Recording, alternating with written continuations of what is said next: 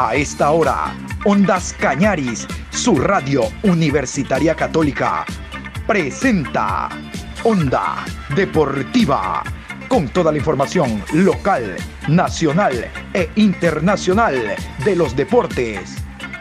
Comenzamos.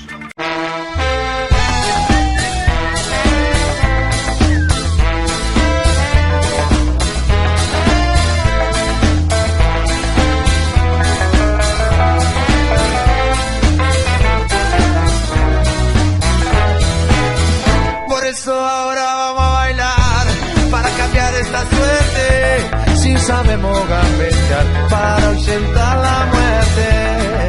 Vamos a bailar para cambiar esta suerte. Si sabemos gambetear para ausentar la muerte. Hola, ¿qué tal? Buen día. ¿Cómo estamos aquí iniciando esta nueva semana con la bendición de Dios? Hoy día lunes 3 de mayo entramos a un nuevo mes, mes de mayo, mes de María mes de festividades. Hoy tengo yo que saludar a mi amigo Mayito, cumpleaños todo el mes. Bueno, hoy estamos en el programa 725 a lo largo del día. Hoy finaliza la décima etapa de la Liga Pro. Ya vamos a ir con los resultados hasta el momento y tabla de posiciones. Antes quiero contarles lo siguiente. El lunes pasado se dio en la capital, en Quito, un microciclo solo con arqueros, arqueros serranos. Hablo de Eras del Cuenca, hablo de Chalá de Nacional, hablo de Chávez de Técnico Universitario hijo, y Ceballos, José Ceballos del conjunto de El Olmedo. Ahora, hoy lunes, martes y miércoles, comienza el microciclo con los costeños, arqueros costeños, y vamos a indicarles que estará trabajando, de hecho ya en esta mañana lo está haciendo Silva, el arquero del conjunto del Orense, está Recalde, Recalde, el arquero del equipo de 9 de octubre, está el arquero Padilla del conjunto del Delfín. Y lo propio el arquero del equipo de El Manta, hablamos de Hamilton Piedra.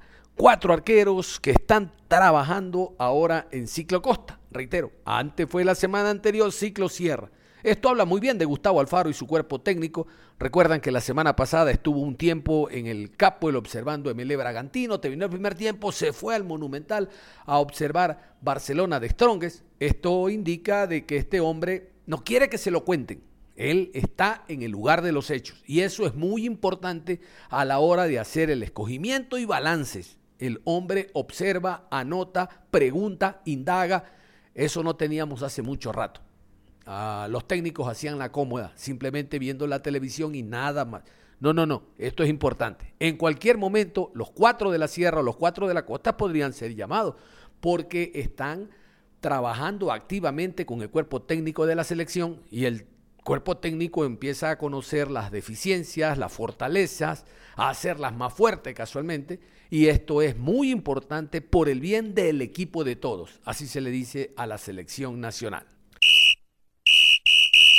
Ahora sí, vámonos con los resultados de esta décima fecha. Los partidos se están jugando porque el día de hoy se cierra. Se han desarrollado los partidos entre sábado y domingo.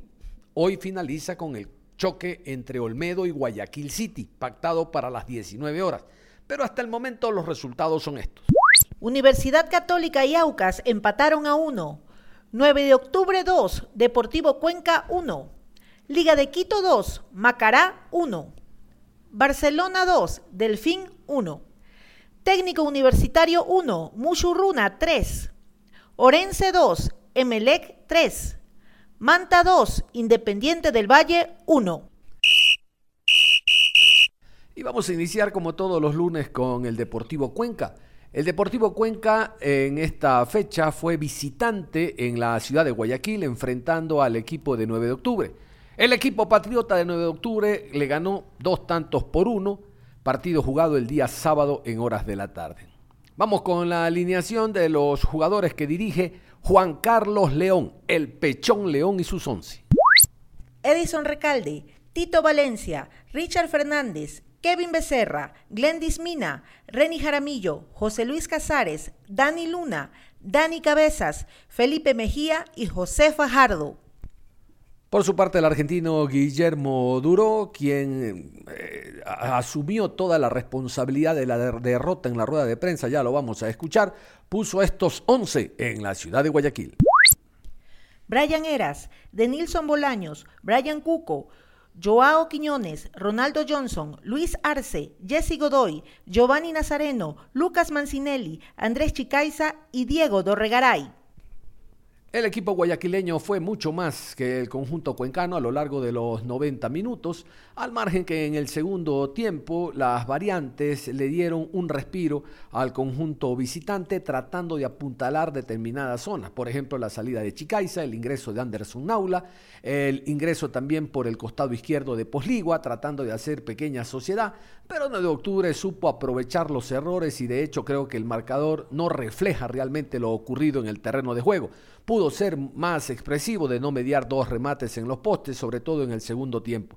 Reitero, fue muy poco el Deportivo Cuenca en el contexto general a lo largo de los 90 minutos y es por eso que el director técnico eh, Guillermo Duro, a cual vamos a escuchar en estos momentos en la rueda de prensa, dijo, primero, yo corro con toda la responsabilidad de la derrota, en segundo lugar dijo, que no le salió absolutamente nada de lo planificado en la semana. Y tercero, como colorario, no rescata nada del compromiso.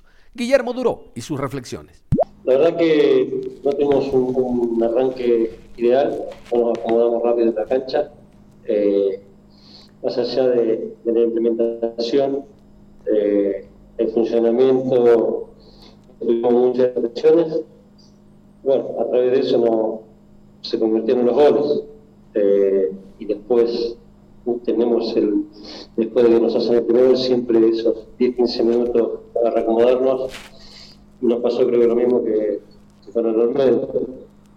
Y después se nos fue complicando por cuestiones eh, políticas propias de, nuestro, de nuestros jugadores, así que, que no tengo nada que reprochar, al contrario, eh, me hago cargo de, la derrota en sí y bueno, a seguir trabajando.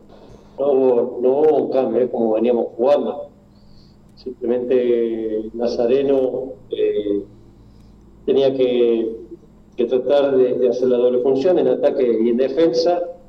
Eh, entró en lugar de, lo que era Jordan, Fede Jordan. Eh, pero bueno, las desatenciones nuevamente nos llevaron a, a cometer errores y, después en eso cuesta arriba eh, levantarnos contra un equipo está bien, parado y que, nos, saca un poco la pelota. Eh, o que destruye la pelota como la tenía. Eh, más allá de eso, lo, de Diego son cosas de partido. la verdad que, sí, que, es una baja importante para el próximo partido. Y bueno, lamentablemente lo tendremos que reemplazar veremos con quién lo reemplazamos. No, son dos, partidos totalmente distintos de un tiempo y el otro por, la, situación de, que hay que cambiar. y, bueno, hay que salirlo a distinto al, partido. Eh, más allá de eso tampoco, tampoco es que, dio resultado. Eh, no dio resultado porque no creamos tampoco muchas situaciones de gol eh, más allá de que los cambios eh, en, 10-15 minutos generaron alguna que otra expectativa, pero sinceramente no, no, generamos situaciones como, como, hemos generado en, algún otro partido. Eh, y lo de Orgaray, bueno, es para charlarlo en la semana, son cosas que no tienen que pasar, las venimos charlando, pero bueno, son, son situaciones rápidas de partido, calenturas que bueno, estás a, muchas revoluciones y tenés que controlar. Igualmente estaba cerca del banco ahí, fue un agarrón, eh, como vemos nosotros, estaba la pelota del otro lado, bueno, lo, expulsó. A ver, tenemos, no, salió nada de lo que, de lo que planificamos, no, estuvimos a, la altura del partido. Bueno, eh, no rescato nada, es la, es la realidad. Si no me gusta perder, no me gusta eh, que me convierta en goles. Entonces, eh, si te tengo que decir que rescato algo, no, ni siquiera la actitud rescato. Eh, ¿Por qué? Porque no me pueden convertir dos goles. Son, son desconcentraciones de, actitud y, no reacomodarse rápido. Eh, así que, bueno, tenemos que mejorar mucho, levantar el, nivel de, varios jugadores en, en lo futbolístico. Por eso te estoy diciendo que no me, no me gustó nada eh, y cuando pierdo no me gusta nada. La otra cara de la moneda fue el cuadro guayaquileño. A ver, a 9 de octubre le salió todo, le salió todo. Eh, en este compromiso se vio un destaque por banda de Tito Valencia que tuvo que salir por lesión, pero realmente Valencia fue ese carrilero volante delantero manejando toda la raya y abasteciendo al panameño, que fue el que anotó la primera conquista. Nosotros en la rueda de prensa le destacábamos al Pechón León el medio campo. Los partidos se ganan o se pierden teniendo un muy buen eh, medio campo. Realmente lo de Jaramillo y Casares fue fundamental hablando de las labores estrictamente de marca. Hablo de la primera línea de volantes. Lo de Cabezas y Luna en segunda línea, juntándose con los delanteros, eh, rayó en un juego a gran altura y he ahí la diferencia que se observó en el compromiso. El medio campo de 9 de octubre fue mucho más eficaz y reitero, los delanteros aprovecharon los errores que cometieron sus defensas, los defensas del equipo cuencano. Con presencia de Ondas Cañaris vamos a escuchar al Pechón León. Nosotros primeramente lo que estábamos buscando era primeramente consolidarnos en la categoría, tratar de ser un equipo que se estabilice un poco en la categoría, porque somos un equipo que recién ascendemos, y obviamente de a poco lo estamos consiguiendo. Los partidos que tú acabas de mencionar, sí, si bien es cierto, lo perdimos con, con Macará en el último minuto, lo perdimos con Independiente también en prácticamente los adicionales, y con el City creo que lo ganamos bien. Y hoy ya como aquí, dentro de eso yo hago un análisis global, base a funcionamiento y a lo que se está complementando el equipo. Nosotros recién estamos armando una estructura de equipo que gracias a Dios se va consolidando partido a partido y eso es lo que nos tiene peleando lo que estamos peleando. Obviamente nos falta un poco más de concentración, como hoy día ocurrió, yo creo que el primer tiempo teníamos que haber salido con un marcador mucho más holgado, lastimosamente por errores nuestros y displicencia se nos terminó complicando el partido. Y asimismo, en los partidos que hemos perdido, ha sido por la falta de concentración en los últimos minutos. Cuando recuperábamos el balón, tratar de hacerle daño, que a veces tuvimos un par de ocasiones en el segundo tiempo. Lo que pasa es que nosotros salimos el primer tiempo, salimos a presionar alto, fuimos un equipo muy agresivo. Y obviamente ningún equipo del mundo puede mantener ese ritmo durante todo el partido. El segundo tiempo si bien es cierto, hoy no terminamos, pero lo controlamos mucho mejor. Ha sido un bajón trabajado lo planificado. Somos un equipo muy agresivo, con presión alta. El mejorar es ser más contundente, porque dentro del juego, nosotros en el primer tiempo teníamos que irnos con un marcador de 4 a 0 como mínimo. No pudimos hacer, no tuvimos la fineza para poder ser contundentes. Y obviamente la desconcentración, la displicencia de los últimos minutos nos terminaron Hola, ¿qué tal? Buenas tardes. Eh, bueno, la pregunta anterior no se entendió absolutamente nada. Profe, ¿cómo le va? Quiero felicitarlo por la victoria ante un rival duro, difícil. No sé si usted comparte la idea de que hoy la clave estuvo en el medio campo. Jaramillo y Casares excepcionales en defensa y hablo de Luna y Cabezas en segunda línea, fantástico. ¿Realmente considera usted que ahí estuvo la diferencia en el compromiso, profe? Nuevamente le felicito. Buenas tardes. Sí, excelente tu análisis. En realidad controlamos muy bien en el medio campo, hicimos una presión alta y hoy las transiciones, como tú estás diciendo, tanto Dani Luna como Dani Cabeza son fundamentales. Tienen buena visión de juego, tienen buen pase. Lo faltando fue un poco más de contundencia. Y vamos con el encuentro entre clubes capitalinos, Universidad Católica en el estadio Olímpico Atahualpa enfrentó a Sociedad Deportiva Aucas, al conjunto de Héctor Vidoglio que está participando esta semana nuevamente en Copa Suramericana. Y es por eso que en la alineación inicial hubo algunos jugadores que no fueron tomados en cuenta y luego el técnico en el último tramo del compromiso los incluyó, como por ejemplo Víctor Figueroa. Figueroa es un muy buen jugador, pero sus 37 años hacen de que tenga mayor desgaste y menos tiempo de recuperación. Por eso ingresó una vez que el Aucas iba en ventaja, entiendo yo, para hacer posesión y manejar los ritmos del compromiso, pero lamentablemente para el conjunto auquista el resultado no se dio.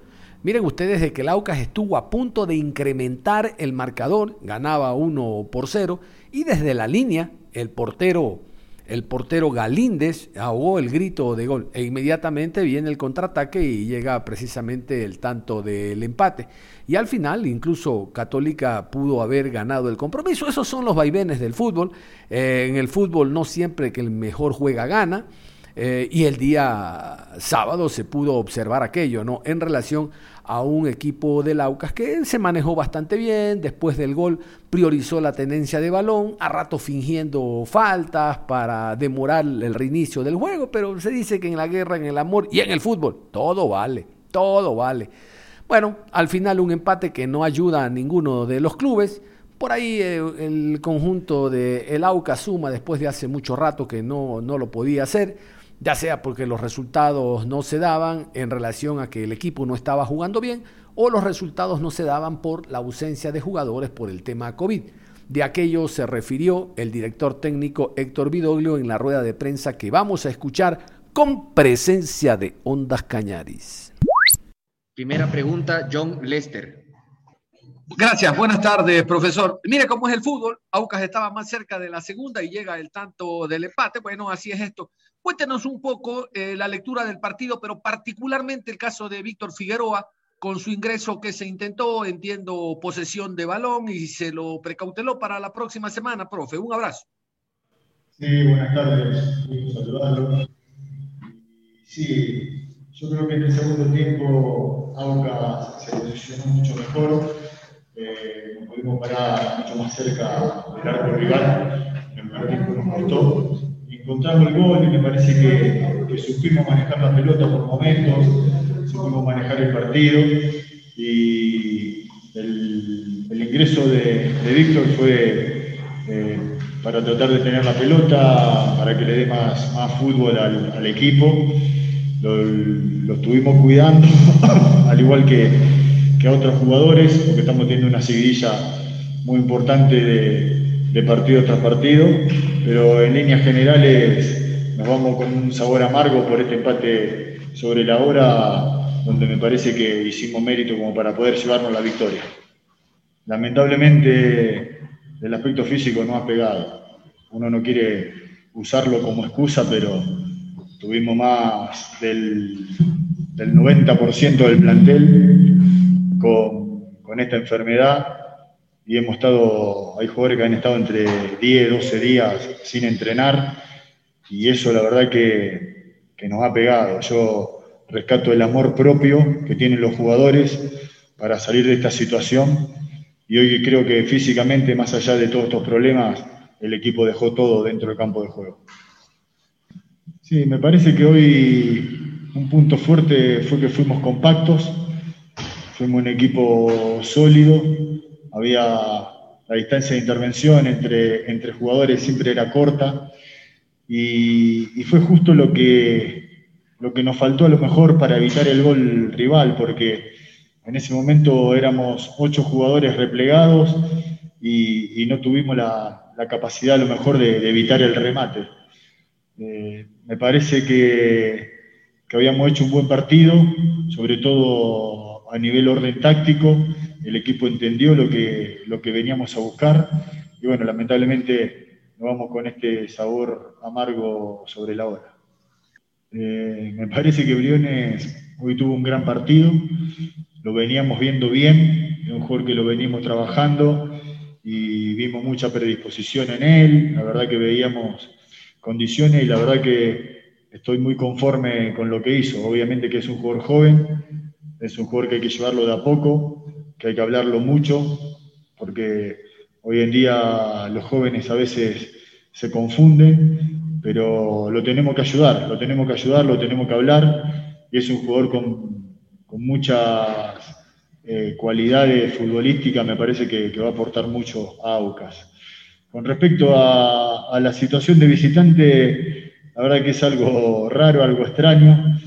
Eh, da la impresión de que los equipos rivales eh, nos vienen a buscar más cuando son locales ellos, entonces nosotros con espacio somos un equipo mucho más peligroso. y eso es lo que, lo que hace que a lo mejor hasta, hasta el momento hayamos eh, obtenido mejores resultados de visitante que de local, pero obviamente que necesitamos tiempo para trabajar, necesitamos tiempo para trabajar y de local tenemos que ser un equipo fuerte, sin lugar a dudas. Vamos a escuchar a continuación a Winton Cifuente. Este es el asistente técnico, ahora ascendido a director técnico. Ustedes saben por la enfermedad del Sánchez Escobar, que se encuentra en Medellín, el colombiano, Winton Cifuentes, dijo esto después del el compromiso. Estas fueron sus análisis en torno a este empate a uno que, reitero, no ayuda a ninguno de los dos equipos. Eh, la media distancia es uno de los, de los aspectos a trabajar. O sea, la media distancia no viene a ser el último aspecto. Es uno de los tantos aspectos cuando las, las defensas se cierran, cuando los equipos esperan en zona 1 y no hay tanto espacio. La media distancia, que era lo que pretendíamos con William, eh, nos dio el empate. Y William, que es un jugador de muy buena pegada, eh, lo que pretendíamos era eso, que jugara detrás de Eder, para que en una opción como la que tuvo eh, anotara. Y tuvo también en el último tiro libre donde él con tan buena pegada pudo haber sido gol. Es inevitable la preocupación por no sumar de, de a tres de local. Pero usted bien lo ha dicho, se genera y se genera y se genera. ¿Qué falta? Tomar mejores decisiones en ataque. En el primer tiempo tuvimos tres muy claras, muy claras, muy claras, la de, Lisandro, el cabezazo de, de Guillermo, la de Juan que deja regado a todo el mundo en el piso Tal vez los muchachos se llenan de ansiedad en ese, en ese último momento, en el, momento de tomar esa última decisión. En el primer tiempo teníamos que habernos ido 1-0, 2-0, 3-0. Y ahí yo creo que hubiese cambiado mucho el partido. Ya después los equipos obviamente eh, juegan a, a, la equivocación de Católica y eso fue lo que pasó en el segundo tiempo, más, de, más por lo que ellos nos generaron, más, fue más por, por por entregas erráticas, por mal posicionamiento, por, por ese ímpetu y esas ganas de ir arriba, de ir arriba, de pronto generamos espacios atrás. Eh, son aspectos como le iba a trabajar. Eh, la finalización, porque me parece que el equipo en el primer tiempo estuvo muy ordenado. Era lo que pretendíamos, que se generaran los espacios para José, para, para Walter, y los tuvimos, los tuvimos, los espacios los tuvimos. No supimos concretar infortunadamente. Eder, en la medida que le hemos ido dando minutos, eh, yo pienso que va a coger la forma futbolística que le conocemos todos y por lo que lo hemos traído acá. Eh, en el segundo tiempo pretendíamos que aguantara pelota, con su talla tuviéramos con quien asistir de costado. Eh, esperamos que, como le digo, con los minutos que se le van dando, él se adapta a lo, que, a lo que pretendemos, que es un goleador, es un goleador de área. Le, le pedimos mucho que no se salga del área. Después entramos a William para que jugara detrás de él. Y en ese sentido, eh, él nos debe aportar lo que, lo que buscamos de él, que es definir inteligentemente lo que, lo que nos ha costado y lo que nos ha faltado en cada partido. Eh, eso es lo que nos planteamos, seguir sumando hasta llegar a esos a esos cuatro primeros lugares eh, posicionados con opción de Libertadores para el año entrante. Faltan estos puntos, hay que ir a recuperarlos afuera. Afuera hemos planteado muy buenos partidos. Nos queda esa buena imagen del partido en Cuenca. Entonces es seguir sumando, es seguir sumando. De pronto eh, los primeros nos han cogido alguna ventaja, pero es no dejar que el grupo se caiga y seguir sumando hasta, hasta lograr ubicarnos en, en el sitial donde tiene que estar la católica y donde ha estado en los últimos años, Vamos a compartir esta nota con el presidente del Barcelona, Carlos Alejandro Alfaro Moreno, a propósito del aniversario del Club Torero que fue el 1 de mayo. Ah, ¿Qué tal, Alfarito? Yo también quiero sumarme a la felicitación por el momento actual del Barcelona en Copa y en Liga Pro. Es verdad, todavía no se gana absolutamente nada, pero no se puede soslayar la felicidad que tiene el hincha, el socio, el dirigente, el ex dirigente, el ex dirigente de verdad, pues el que fue a servir y no a servirse, ese tiene que estar contento. De Boca Junior hay una propuesta particular, usted dijo hay montones, pero de Boca ha llegado. John, siempre un gusto saludarlo, un gusto verlo y saludarlo. el respeto de siempre. Eh, no, no, no, sinceramente no. Incluso dentro de, del Consejo de Boca de Fútbol está Raúl Cassini, que fuimos compañeros en Independiente y es un gran amigo. Incluso cuando nos tocó llegar a, arribar al club como administración, tuvimos eh, alguna charla, dos o tres, tanto con Raúl como con el patrón Bermúdez, por el tema puntual de Sebastián Pérez en ese momento. Eh, ¿Se acuerdan? Que pertenecía a Boca, estaba préstamo eh, en Barcelona, bueno, se llegó a un acuerdo con el jugador y también con el club. Pero, como le digo, tenemos la amistad y la relación directa. Si hubiera algún interés, seguramente lo conversaremos, pero siendo concreto, no tuvimos ningún tipo de llamado, más allá de lo que hemos leído igual que ustedes. Sí, señor, pero qué importante que usted lo diga como presidente del Barcelona, porque estos son artimañas de vieja data. Cuando se va a jugar contra el rival, contra el equipo rival, se le calienta la cabeza a uno o dos jugadores. Pero qué bueno que Barcelona tiene en Byron Castillo un profesional. Muy bien, por cuestión tiempo, sabemos de que está limitado su tiempo, Alfarito. No le voy a hacer otra pregunta de carácter deportivo que tenía sobre la rotación y tal, tal, que a lo mejor comience este fin de semana, porque a lo mejor es más para gusto. Le voy a hacer una pregunta de crónica roja, no es lo mío, por eso le consulto. Si fuera de deporte, yo sé la tendencia y por dónde voy, pero es de crónica roja. ¿Qué ocurrió con esas dos personas que entraron a la sede del Barcelona, no a la sede, al Monumental, a, las oficinas del Barcelona, que se tomaron un, selfie con la copa? Eh, entiendo de que no violentaron las seguridades. ¿Qué le ha dicho la justicia ordinaria sobre estas dos personas que entiendo se llevaron una computadora o algo así? Bueno, sí, eh, los detuvieron al otro día eh, determinaron que el, material sustraído eh, lo habían vendido en un sector eh, muy público y de conocimiento público de todos nosotros en el centro de la ciudad. y bueno, simplemente nos alerta, a partir de ahí, nos alerta a nosotros a que deberíamos tener, por supuesto, mayores cuidados eh, y mayor atención al tema de seguridad, eh, específicamente por la noche. Para ingresar hoy al estadio o a la concentración es prácticamente un búnker, tiene que pasar algunas series de situaciones. Eh, pero evidentemente, acorde a lo sucedido, inclusive fue de conocimiento público, ya es todavía aún más complicado. Estas personas ingresaron desde la avenida Barcelona por algún sector eh, del frente del estadio, eh, ingresaron por el, playón de estacionamiento, entraron por la puerta del túnel y, que pasaron caminando por el medio de la cancha. Y por el medio de la cancha subieron eh, del lado de la tribuna, es la tribuna este, para ingresar a la suite presidencial. Y por ahí ingresaron a la zona de oficinas. Así que a partir de ese momento tenemos una comisión de estadio, tenemos un departamento que trabaja en el tema, hemos incrementado el tema de seguridad para que no vuelva a suceder nunca más.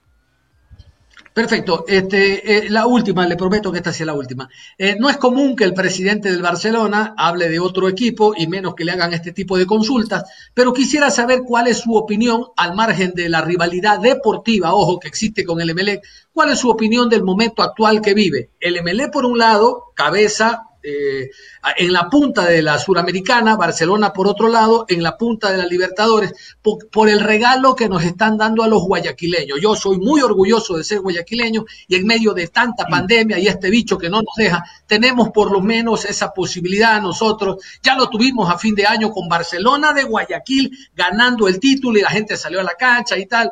Realmente que ayudó a los momentos duros y difíciles que estaba viviendo eh, el Ecuador, que está viviendo el Ecuador. Ahora, su opinión, Alfarito, es importante. Reitero, más allá de la rivalidad deportiva, lo que está haciendo el MLG a nivel de Suramericano. Bueno, primero, no, tiene razón. No corresponde al presidente de Barcelona hablar de Melec. Eh, usted me conoce como un hombre respetuoso, eh, incluso en el año 94, y no hace falta que le recuerde, usted lo recuerda, que en la última fecha me tocó hacer un gol frente al Nacional para que Melec sea campeón. Y así hemos pensado siempre. Por eso nos hemos ganado el respeto eh, y el cariño de mucha gente, eh, sobre todo lo que mí me interesa de los ecuatorianos, agradecido siempre me hacen recibido como un hijo más. Y aquí, como dijo Isidro, enterraré mis huesos.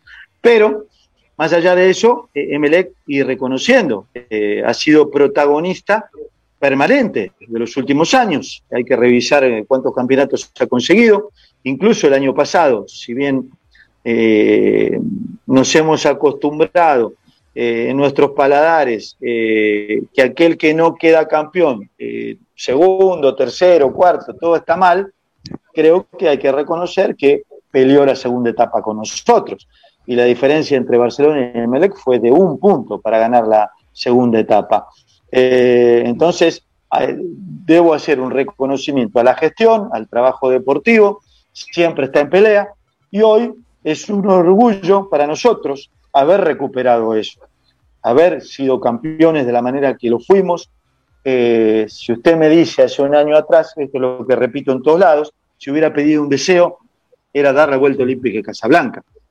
Entonces, hoy hemos renovado los sueños, queremos ser bicampeones, queremos ser protagonistas a nivel internacional, queremos recuperar eso, que en Argentina, que en diferentes lugares del mundo hablen de Barcelona por seriedad, por organización, por orden, por eh, buen equipo, por funcionamiento, eh, como me sucedió a mí cuando llegué. Insúa, Troviani, Brindisi, me hablaban maravillas de Barcelona. Yo me enamoré de Barcelona antes de llegar. ¿eh? Miguel me decía, era mi técnico en Independiente, y me decía, vas a ir un equipo europeo en Ecuador, por orden, por organización, que todos los años pelea por ganar la Copa. Eh, y me dijo, te van a querer tanto, ¿eh? te van a querer por tu juego, sé que te van a querer mucho, te van a dar mucho cariño. Bueno, 27 años después, aquí estamos, ¿no? Entonces, eh, queremos recuperar eso, que, que los jugadores a nivel nacional se desvivan por jugar en Barcelona, que aquel jugador a nivel internacional como nuestra época, hemos llegado seleccionados de nuestro país eh, y ilusionados con triunfar eh, a un Barcelona grande. Entonces, queremos recuperar eso. Estoy muy orgulloso porque mm, a principio del año, creo que lo conversé en algún momento con Cristian, eh, los jugadores eh, que han llegado este año se han adaptado a nuestra realidad económica haciendo lo que nosotros hacíamos en nuestra época. De- se desvivían por jugar en Barcelona. Entonces hemos, hemos recuperado eso. Ahora lo importante es sostenerlo con el tiempo y demostrar con resultados que vamos a estar peleando absolutamente todo. Nada más, cerramos la información deportiva a esta hora. Usted continúa en sintonía de Ondas Callares.